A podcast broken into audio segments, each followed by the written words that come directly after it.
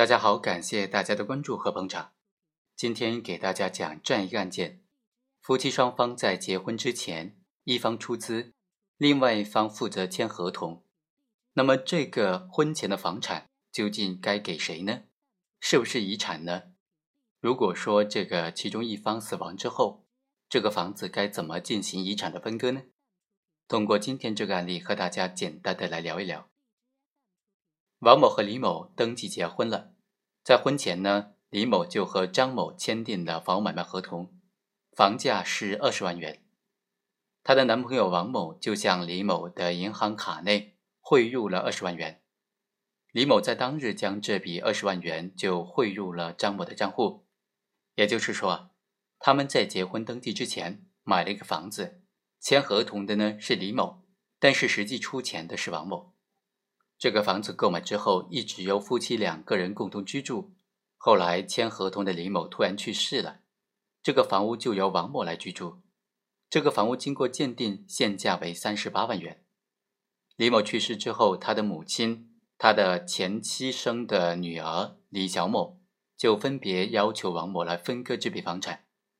王某于是拒绝，两个人诉至法院，要求说要继承这个房屋的三分之二的份额。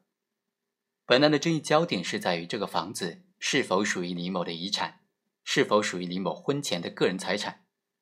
他们三个人的各自继承份额是多少？法院经过审理就认为啊，王某虽然向李某的银行卡内汇入了二十万元，用来购买这个房屋，但是这个房屋的买卖合同是李某生前和张某签订的，这个房子啊就应当认定为是李某的婚前个人财产，这二十万元。应当作为李某对于王某所负的债务，所以李某死亡，双方作为李某的近亲属，都享有继承权。但是双方继承遗产呢，首先应当在遗产的范围之内偿还被继承人，也就是李某的债务。因此，双方对于涉案房屋的继承权份额应当是十八万。因为双方都是同一顺序的继承人，所以应当等额来均分。结合这个案件的实际情况呢，这个房子因为一直都是由王某占有并且使用的，法院最终酌情认定这个房屋属于王某所有，比较合适，由王某付给另外两个原告各自六万元，判决房子归王某所有。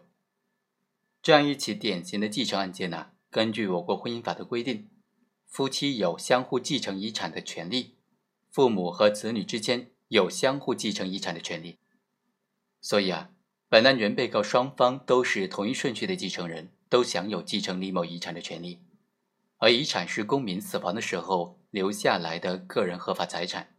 它应当是被继承人死亡的时候遗留的，归属于被继承人所有的、具有经济价值和使用价值的房产和财产权利。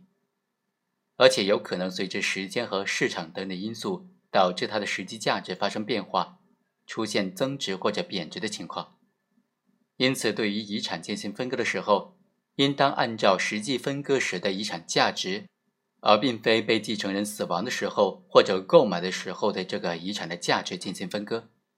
所以，本案的关键定性就在于说，涉案的房屋究竟属不属于李某的遗产，是否属于李某的婚前的个人财产呢？